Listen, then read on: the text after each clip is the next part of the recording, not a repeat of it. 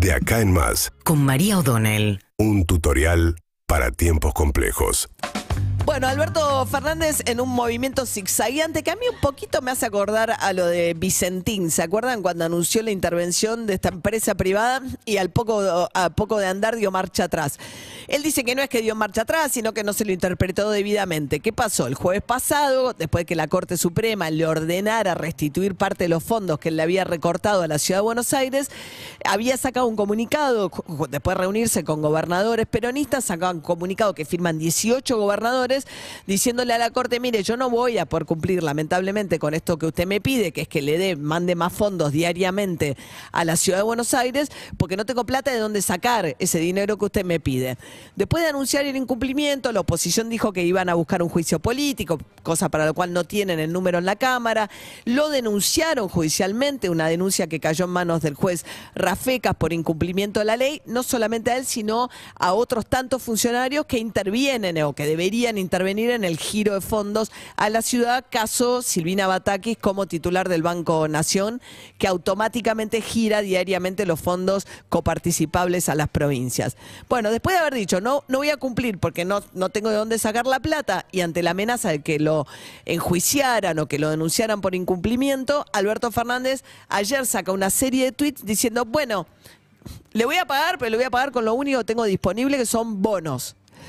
A partir de ahí también algunos de los gobernadores que habían firmado el comunicado están bastante desconcertados respecto de decir, bueno, ¿para qué nos hiciste firmar un comunicado diciendo que no ibas a pagar y ahora decís que sí vas a pagar, pero con bonos? A su vez, obviamente que esto no conforma a Rodríguez Larreta, que ya se presentó ante la Corte y dijo, che, el fallo dice, que es una medida cautelar en realidad, pero dice que me tiene que pagar, no que me tiene que entregar bonos a cambio. ¿Qué hizo Alberto Fernández? Apeló a un antecedente de una deuda que en un momento tenía la nación con las provincias, Santa Fe, Córdoba, etcétera, que Macri pagó con bonos y con esos mismos bonos le está pagando ahora a la ciudad. Eh, la coparticipación en realidad se gira diariamente desde el Banco Nación, no con bonos, con lo cual lo que está diciendo la reta es que es una trampa. Vamos a ver qué dice la Corte. La Corte no parece particularmente apremiada por responder a esto porque está a una semana, a días en realidad, porque el, viernes ya es asueto, eh, de entrar en la Feria Judicial de enero y aparentemente, por lo que trascendió y publica La Nación, que hasta ahora no tienen previsto hacer ninguna acordada para resolver ninguno de estos dos planteos, con lo cual podría quedar esto este, sin definir hasta el mes de febrero. Pero básicamente Alberto Fernández, acusado por gran parte de la oposición de estar caminando por un terreno sin precedentes en términos de un poder ejecutivo, el titular del ejecutivo desobedeciendo un fallo de la máxima autoridad judicial y afectando de esa manera la división de poderes, da marcha atrás y busca la forma de no quedar en mero incumplimiento. Hay que ver después si la Corte insiste, cómo sigue el camino. Pero por ahora, como que evitó dar ese paso. Un paso que tiene que ver también con una presión interna que venía teniendo Alberto Fernández de Cristina Fernández Kirchner, que hoy reaparece martes en Avellaneda en un acto después de el enojo furibundo que le provocó algo que ella percibe, siente como un desafío de la Corte, a la que le hizo innumerables reclamos respecto de cómo viene siendo juzgada y la Corte no atendió ninguno de esos eh, reclamos de, de la defensa de Cristina Fernández Kirchner, diciendo por ahora está todo bien, sigan adelante los juicios, en todo caso nos pronunciaremos cuando corresponda y nos llegue por la vía de la apelación. Cuando a Cristina Kirchner la condenan por vialidad, ¿se acuerdan que después salió a decir que él, y después del viaje al lago escondido, todo lo que se conoció de aquel viaje de jueces, fiscales, eh, con directivos del Grupo Clarín, dice, finalmente, dice, Mañeto tiene la tapa que quería, va a poder publicar en el diario Clarín que yo soy condenada y el Poder Judicial es una mafia, ya no espero más nada del Poder Judicial. En ese contexto, Cristina Fernández Kirchner y un sector del kirchnerismo le venía pidiendo a Alberto Fernández una serie de medidas que Alberto Fernández no quiso tomar. Por ejemplo, le reclaman públicamente el, el- el indulto a Milagro Sala. Él dice no puedo porque es una cuestión provincial, yo no puedo firmar. Nadie le- hay un sector del kirchnerismo que cree que es una excusa, que en realidad si quisiera podría hacerlo igual.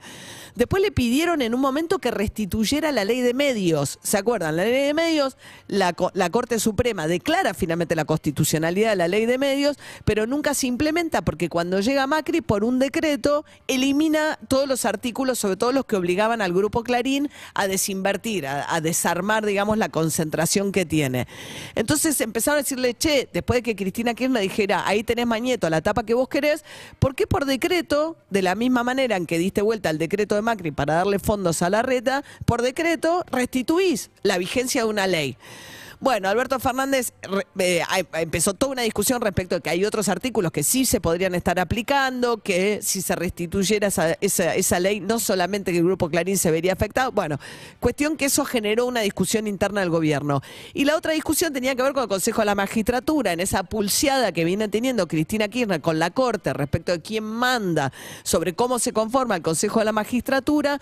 Hubo momentos donde también se le pidió a Alberto Fernández que recurriera un decreto y él no quiso. Entonces Alberto Fernández venía como resistiendo las, las medidas más radicalizadas de ir a confrontar tanto con el Grupo Clarín, sobre todo, y con la Corte que le venía pidiendo el kirchnerismo, hasta que finalmente cuando aparece este tema, la pelea con la reta, decide desobedecer la Corte. Y ahora da marcha atrás. Es bastante desconcertante, pero también es cierto que en ese equilibrio que intenta hacer Alberto Fernández de contentar a todo el mundo, dice que no una cosa, después hace otra cosa, después da marcha atrás, y lo que queda a la vista en realidad es un presidente muy zigzagueante, muy impredecible y bastante difícil de entender finalmente cuál es la lógica que está detrás de sus decisiones. Por ahora, marcha atrás con el tema de la Corte, a la reta le da bonos, la reta le dijo bonos no quiero, veremos cómo sigue. Seguinos en Instagram y Twitter. Arroba Urbana Play FM.